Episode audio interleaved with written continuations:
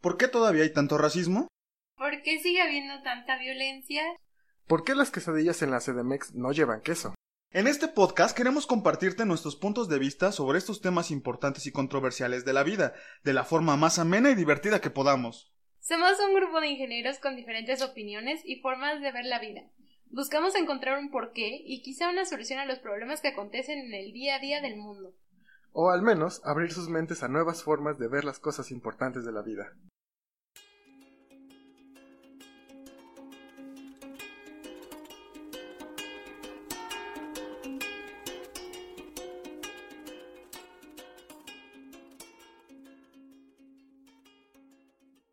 Gracias a todos por entrar a este podcast. Esperamos que se encuentren muy bien y tengan ganas de debatir junto con nosotros. Pero antes, quisiéramos que nos conozcan, que sepan que somos personas como ustedes, con nuestros propios gustos, intereses y formas de pensar. Hola, soy Manuel. Me encanta escuchar y debatir con los demás. Escuchar sus puntos de vista me permite ampliar mis conocimientos y así complementar mis ideas. Además, me decidí por este podcast por el hecho de llevar esto a más personas usando mis conocimientos, para que todas las ideas lleguen más lejos y a más personas y éstas se alimenten y se diviertan con las nuestras. Yo soy Lalo, soy ingeniero en sistemas biomédicos, un nombre un poco raro. Eh, acabo de terminar mi carrera y además de buscar iniciar mi vida profesional como ingeniero, incursiono junto con mis amigos, Mano y Grecia, en el mundo del podcast y la locución, aunque también me gustaría entrar al doblaje de voz. La verdad, yo no sabía que quería hacer esto hasta hace poco que me topé con un curso de locución. Este curso es de Mario Arbizu y después de terminarlo y de hacer el pequeño proyecto que te proponen, quedé encantado, con muchas ganas de continuar, de hacer más y de convertirme en locutor. Y qué mejor manera de comenzar que con este podcast. Yo soy Grecia, soy ingeniera en computación. Me gusta leer y escuchar música y también aprender nuevos idiomas. Me encanta intentar cosas nuevas, por eso tengo varios hobbies, entre ellos están tejer, bullet journaling, lettering, repostería y ahora pues hacer podcast. Ah, hace ya un par de años que empecé mi vida laboral y me ha abierto la puerta a un mundo completamente nuevo y que a veces no tiene mucho sentido. Este podcast es perfecto para platicar sobre esas cosas raras que poco a poco nos vamos encontrando mientras crecemos y nos adentramos más a la vida adulta. Para nosotros es un gusto y un placer estar aquí con todos ustedes. Y bueno, ahora que saben más de nosotros, quizás se estén preguntando, ¿por qué rayos se llama sopa de piedra? Pues este es el momento para averiguarlo, así que pongan atención porque ahí les va un cuento. En cierta ocasión, un viajero que iba cargando con un ligero petate y una olla vacía llegó a un pueblo que no conocía. Llevaba días caminando y estaba sucio, cansado, pero sobre todo hambriento. Se dirigió a la plaza y vio que estaba muy animada. Entre el bullicio distinguió a algunas personas sentadas degustando buenos trozos de queso con pan de hogaza y refrescándose con vino de la última cosecha. Se acercó a ellas y les pidió por favor si podían invitarle a comer algo, pues hacía más de dos días que no se llevaba nada a la boca. Por desgracia, nadie quiso compartirle ni una sola migaja. Entristecido, pero sin perder el ánimo, avistó una fogata en medio de la plaza. Entonces cogió su olla, la llenó de agua en la fuente pública y metió dentro una piedra limpia y lisa del tamaño de una naranja. La gente, extrañada, se acercó a él. ¿Qué hace usted? ¿Acaso va a cocinar un pedrusco?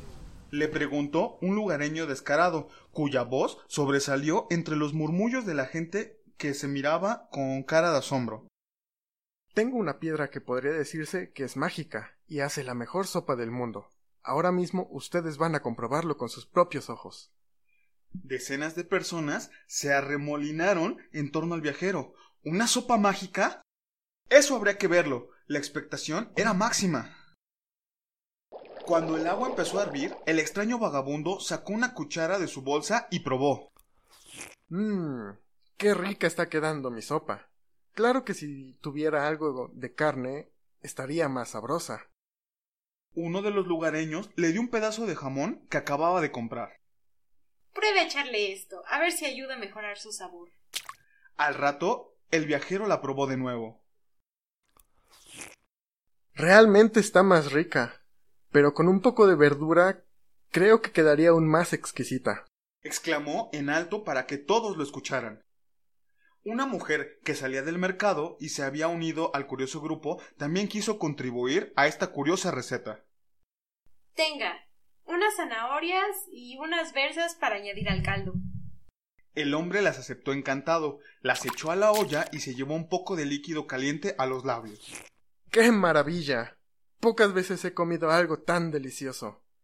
¿Alguien tiene media docena de patatas y un poco de sal para realzarle un poco más? Esto ya casi está. Yo tengo. Dijo un muchacho deseoso de probar la sopa. Espera un momento, que me acerco a casa y ahora mismo le traigo lo que falta. Tal como había prometido, el chico apareció minutos después con las patatas y la sal, que fueron a parar a la cazuela junto con los demás ingredientes. Cuando la sopa estaba en su punto, el viajero dijo a todos los ahí presentes que fueran a buscar un plato. Tenemos que probar aquella maravilla. Hombres, mujeres y niños degustaron la sopa de piedra y la encontraron espectacular. El perspicaz e inteligente viajero había conseguido que la gente del pueblo creyera que la sopa estaba riquísima por los efectos mágicos de la piedra, cuando en realidad estaba buenísima porque entre todos habían llenado la olla de buena comida y sabrosos condimentos. Una vez que el hombre sació su apetito y se sentía con fuerzas, lavó la piedra y se la metió en el bolsillo. Probablemente volverá a necesitarla para poder comer. Y esa es la historia detrás de nuestro nombre. Creemos que representa lo que vamos a hacer con este podcast.